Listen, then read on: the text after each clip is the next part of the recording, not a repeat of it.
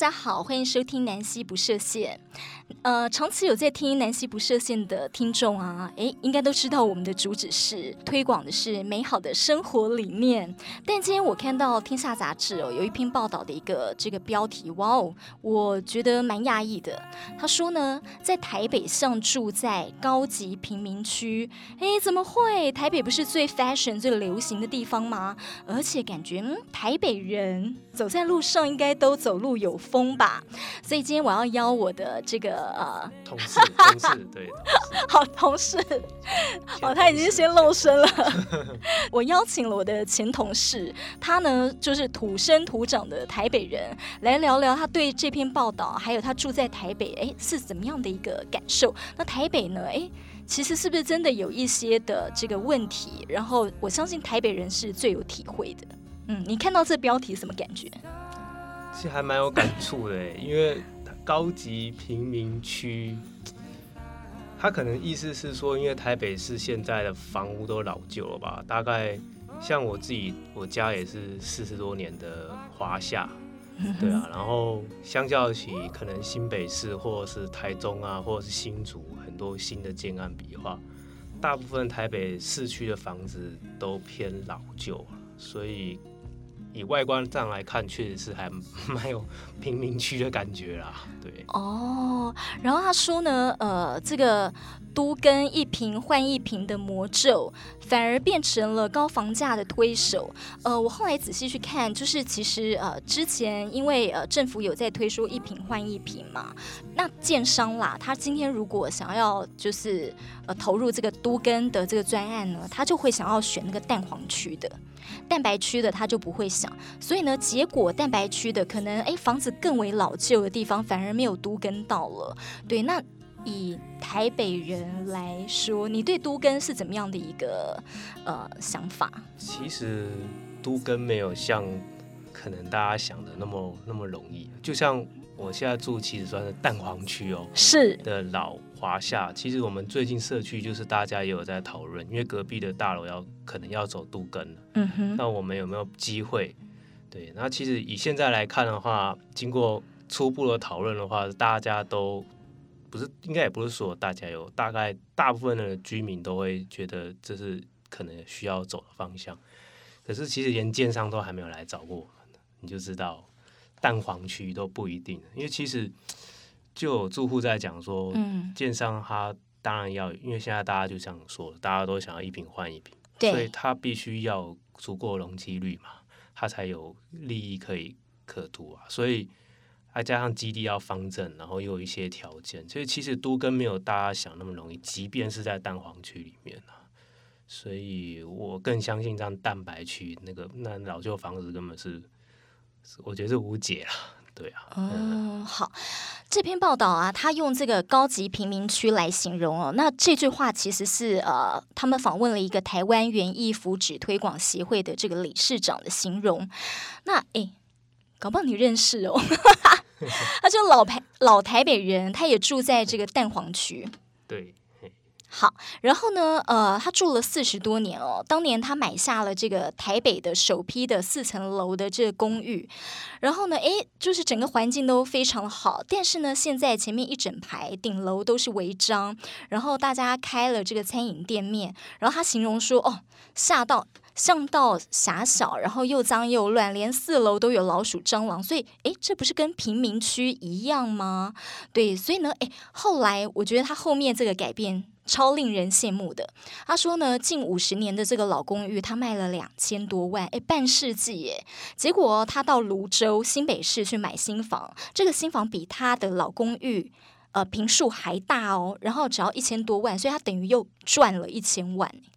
嗯，我我相信是啊，因为现在像我也是天龙国里面出生的，他看到这篇报道，当然其实我也有想过说，是不是要搬家之类的。对，可是我觉得地区跟人有一种很奇怪的连结啦，嗯，就是因为我是从小在那个蛋黄区天龙国长大，对，那还是会对一个环境有所熟悉啦，嗯，对，所以再加上，其实你仔细去想一想，为什么为什么？譬如说台北市中心，特别是蛋黄区的地方，为什么它房价一直一直没有办法下来？当然，扣掉人人人人为的炒作因素是绝对的嘛，这大家都心知肚明。但是还是有一些一些一些一些原因啦，对啊，因为毕竟市中心它的交通稍微比较方便，对，然后又是首善之都，对，还有很多其实。跟气候跟任何环境都有关，比如说基隆汐止，因为比较潮湿嘛，oh. 所以它的加上交通也没有到那么方便，所以它房价一直以来大概都会起不来。还有像淡水新市镇，它盖了很多新的建案，可是灯会大道大家都知道，那边就是塞车，就算是非假日也是塞车。对，所以市中心就是还是有它的天时地利的。优势这样子，没错，因为像我这种啊，就是叫什么艺文迷啊，没事就要跑一下那个台台北艺术中心，或是两厅院，或是中山堂等等之类的，全部都在台北啊，对，是不是？对对对，啊，所以真的好啦。那诶，但你以前好像对台北有所抱怨哦，所以哈，我这个题目 第一个就想到跟你聊，因为蛮有趣的啦，因为我自己是台北人哦，嗯，可是。我说我自己是台北人，可是很有趣，就是这样。我的邻居啊，或者是很多在台北住了三四十年的，就可能比我大年纪大，我上一代的，嗯，他们很少会说自己是台北人，他们都常常聊天的时候都会说啊，我老家在什么彰化、云林啊、台南之类的。但他明明已经在台北住了住了 三十年了，我看二三十年了，可是他从来都不觉得自己是台北人。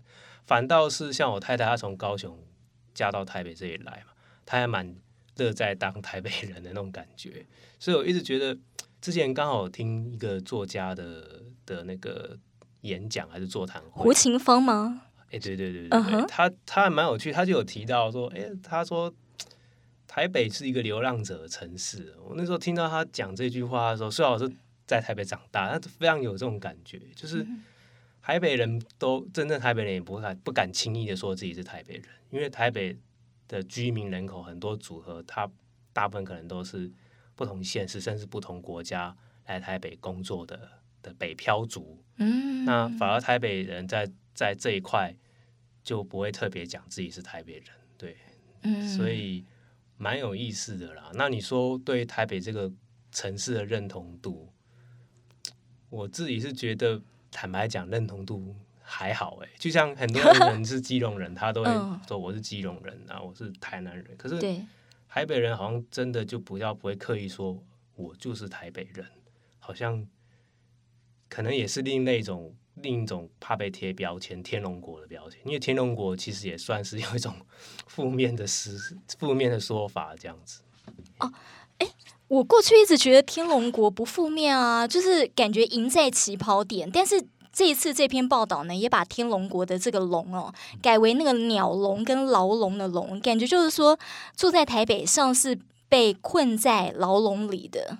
对，诶，那你为什么会觉得天龙国是有负面，还是？因为可能就会觉得说台北人好像有一种自以为是的优势，还是什么的吧？其实。哦不得不不承认，客观条件确实是，如果今天大家都要在台北上班，那我本来在台北就有地方住，嗯，我少了租房子的问题嘛，嗯，然后台北的交通确实是一大众交通对也比比较方便，对啊，嗯，所以可是当你的生活周遭的工作的伙伴或者是同事有很多是北漂的时候，他自然而然的对就。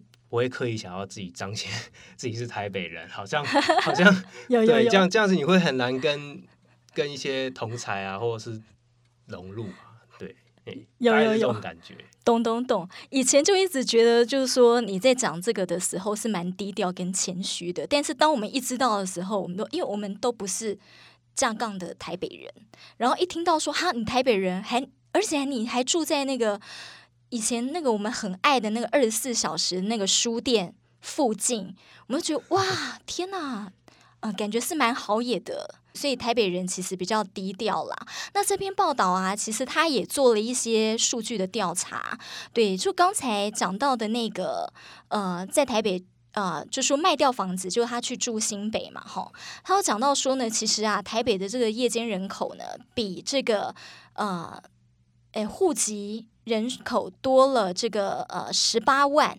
对，然后呢，他说，所以呢，其实有大约十八万的租屋族，但是这些人呢、啊，其实没有发声权，因为他们是租屋，所以他们没有这个投票权。嗯、那其实也发现到说呢，呃，近几年来，很多的台北人他们是搬到了新北去。好，就像刚才讲的，就是说新北的你的环境呃比较大啊、呃，活动空间大，然后呢，哎，你房子又比较便宜，然后又可以旧房换新房这样子。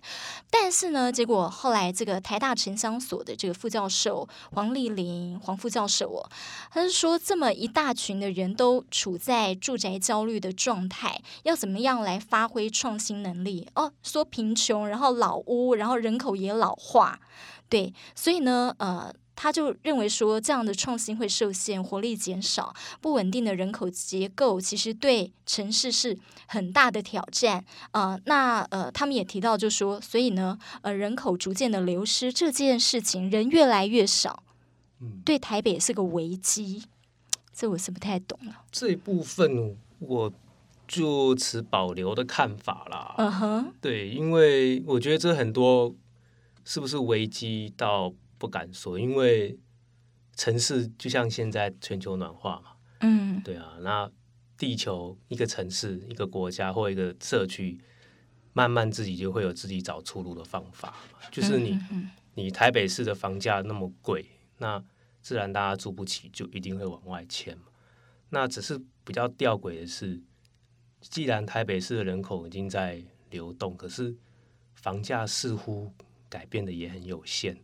然后，对，对，尤其是蛋黄区，那这个就可能就比较需要比较更深的结构的人，或才能了解这其中背后原因。我相信一定是很非常复杂，不是单一面向。对，那那我以我自己是台北人来看这件事，嗯。台北人变少，我我其实反而还觉得住起来会比较舒服。哦，对啊，就像过年的时间，大家都不在台北，都回中南部。嗯、你看，已经塞车嘛，对雪隧会塞，现在台北人都跑去宜兰在做自产的都有，或者是回老家。Uh. 台北那时候人变少，其实是反而住起来比较舒服的时候。哦，对，所以是哦，对，所以台北人口往外迁，我觉得这也是让个。地区稍微可以喘息的时候，因为毕竟人口密度太高，其实是一件很累人的事情。对，嗯，但是就说说到台北啊，因为就像我刚开场讲的，你就会觉得哇，是一个很流行、很时尚，然后一个走在尖端的地方，就发现呢，诶。住在台北的人，或者住在附近的人，其实可能很多大多数都是租屋族嘛。那所以呢，呃，实际上有户籍的，其实很多已经是老人家了，超过六十五岁。是就他这个调查这个数据，我这诶也是。蛮讶惊讶的，他说去年底台北每五个户籍人口就有一个人是六十五岁以上。然后呢，这个呃最老全台湾最老县市的排名哦，它是第三名，第一啊、呃、前面是嘉义县跟基隆市，台北竟然是第三名哎，所以其实它还有呃人口老化的这个问题，就我也就是说长照啦哦这等等的这个问题这样，没错。嗯，好，那哎，你对于台北的这个交通也是有所对啊，多多所哎，不能讲抱怨哦，就是呃，也也有很有你的想法，蛮有感触的啦。感触。前阵子不是台湾才被 CNN 报道说是行人地狱嘛？但他讲的是台湾，不是台北。嗯。可是台北最有代表性的，毕竟就是首善之都嘛。嗯哼。对吧？所以那我自己。当然，每天上班都是都是行人，我都是搭捷运走路的。现在有 U-Bike 会骑脚踏车，所以我一直对应该你要说台北交通嘛，应该泛指我觉得台湾，因为其实台湾的交通各县市都有自己的文化。嗯哼，对，其实大家待久了都知道。那台北市的交通，当然就是因为人口密度高嘛，所以当然最具代表性，所以是蛮有感受的啦。对啊，哎，不过你知道吗？就是刚好在跟你聊之前，我跟一个北漂的这个台南人聊到，就说，哎，你你觉得你来到台北，你最喜欢台北什么地方？他竟然说是交通，因为他说，只要你住过台北以外的县市，你就会发现台北交通真的太方便了。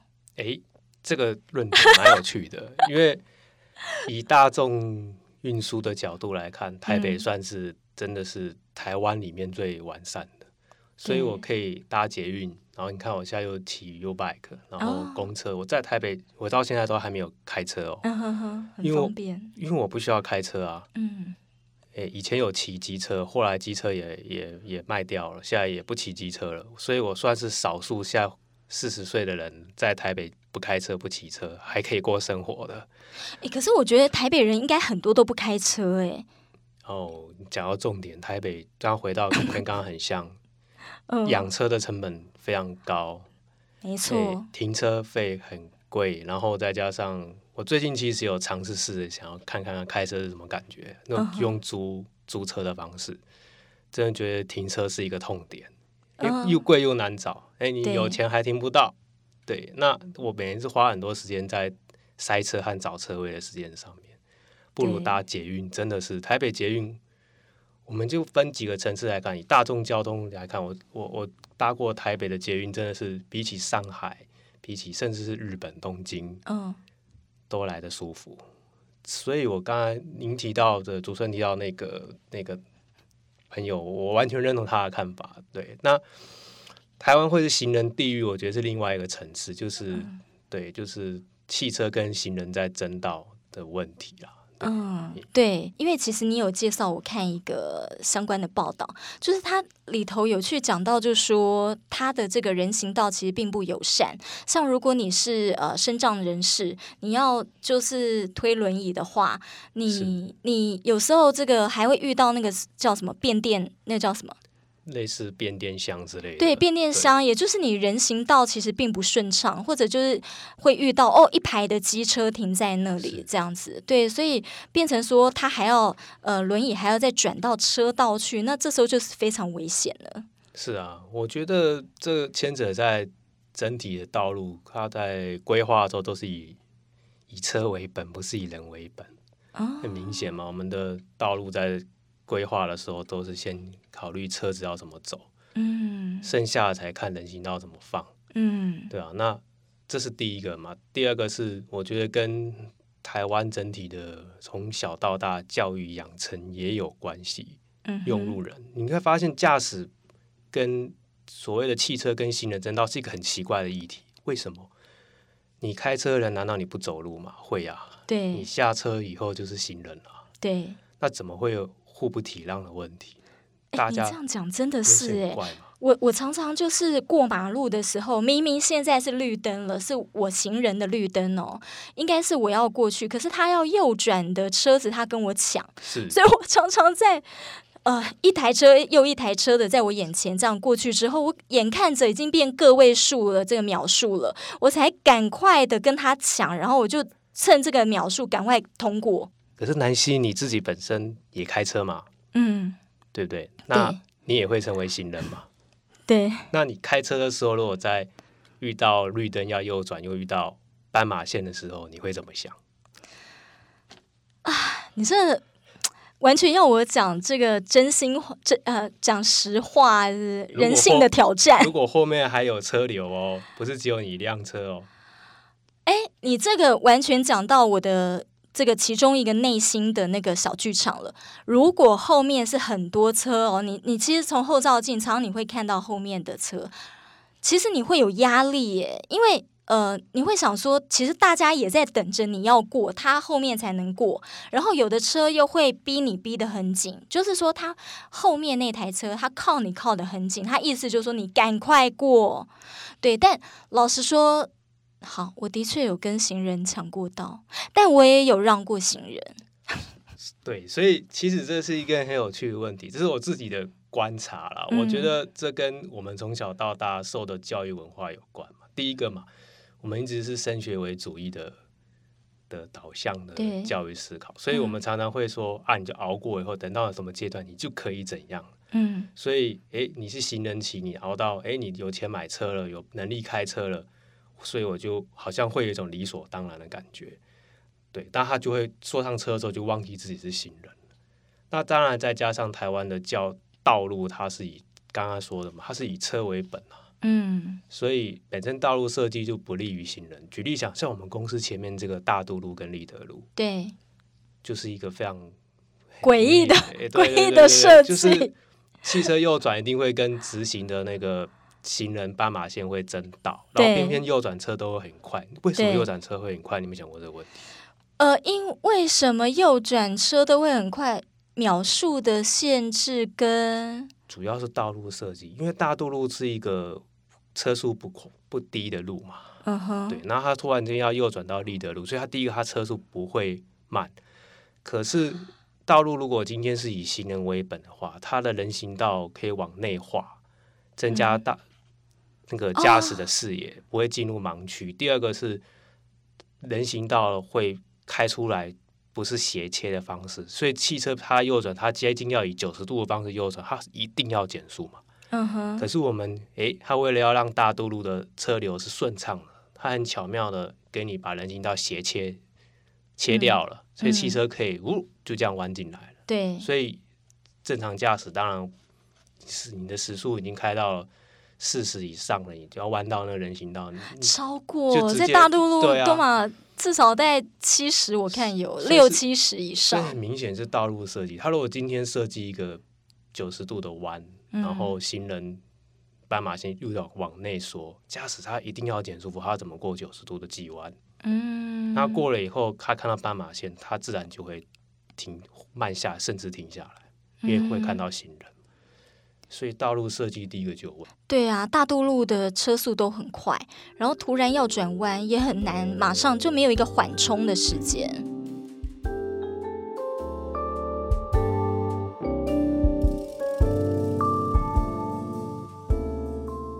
对啊，按、啊、你说就像都更也很难，因为毕竟大家都每个人，就像刚刚那个文章有提到的，就是台北市的房子又老了，违章建筑又多。你有没有想过为什么违章建筑？台北因为很简单嘛，嗯、在我忘记是民国九十二年，这可能要确认一下，嗯、就是以前的建筑法规跟公寓大厦管理条例，它还没实行之前，对啊，所以是有法规的空窗期，所以大楼的。那个公有部分很多就会，譬如说以顶楼加盖啊，阳台外推啊，一楼可能就前面再突出去，再弄点自己的空间。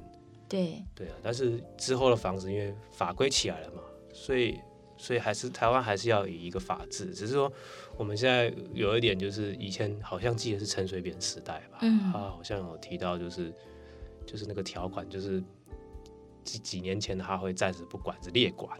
嗯，不会违违章建筑不会不会拆除，所以大家大家没没就没再查了。我我四十年公寓就说是我之前盖的，因为大家在有限的生活城市里面，台北就地这么贵，每个人都要替自己争取最大的生活空间。嗯哼哼，对，所以就会有违章。那大家都只想自己的时候，公共的地方就不会好。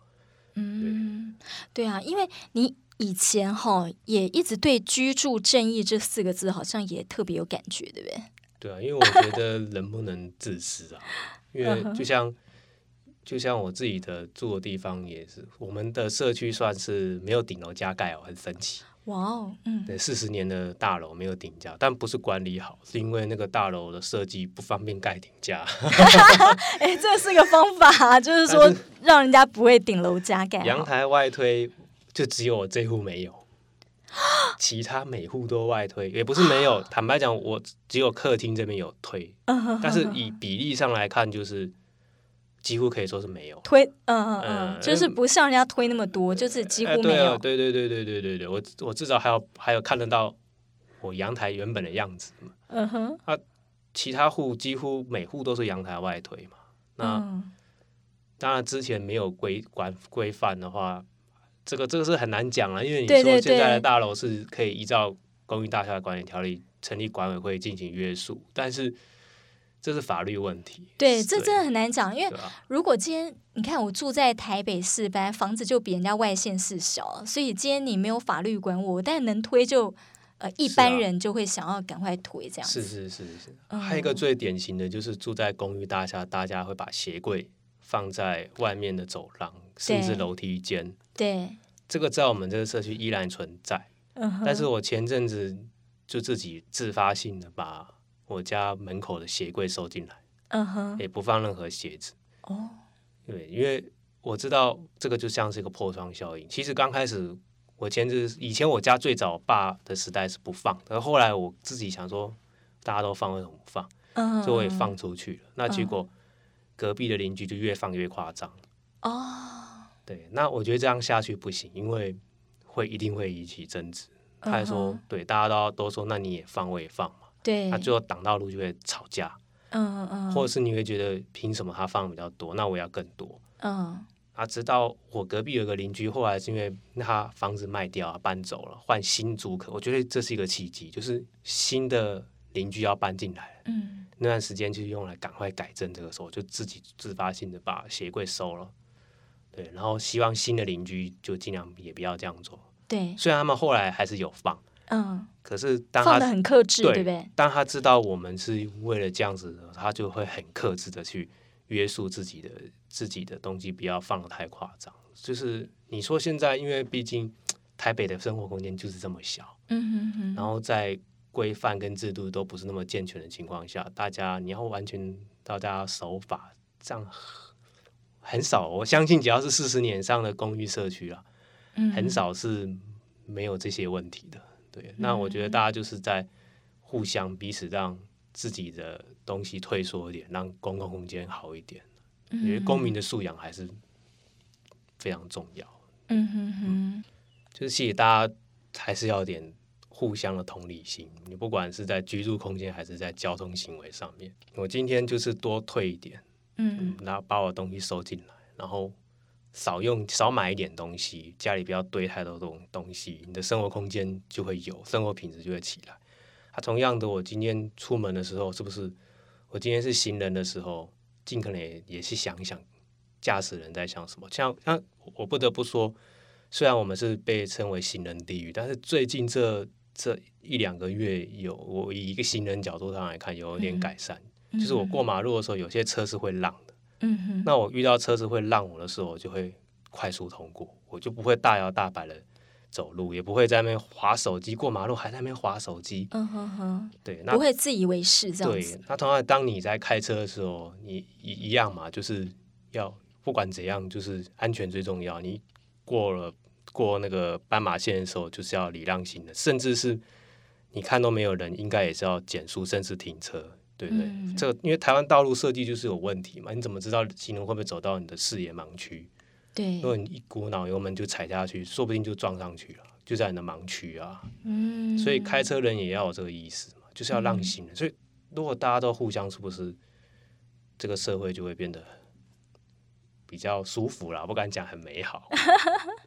会会会会变得对比较舒服，对啦，也真的就是比较美好。那呃，所以其实就是大家都要有一点同理心，就是站在别人的角度换位思考啦，哈。那呃，不只是呃可以减少意外发生，保护到别人，其实也保护到了自己。好，希望下一次呢还有机会哦，针对像类似这样的议题呢，哦跟这个正义哈有关系的，还能再跟我的好朋友 Peter 可以再聊聊。好，感谢大家收听南希不设限，我们下次再见，谢谢 Peter，谢谢南希。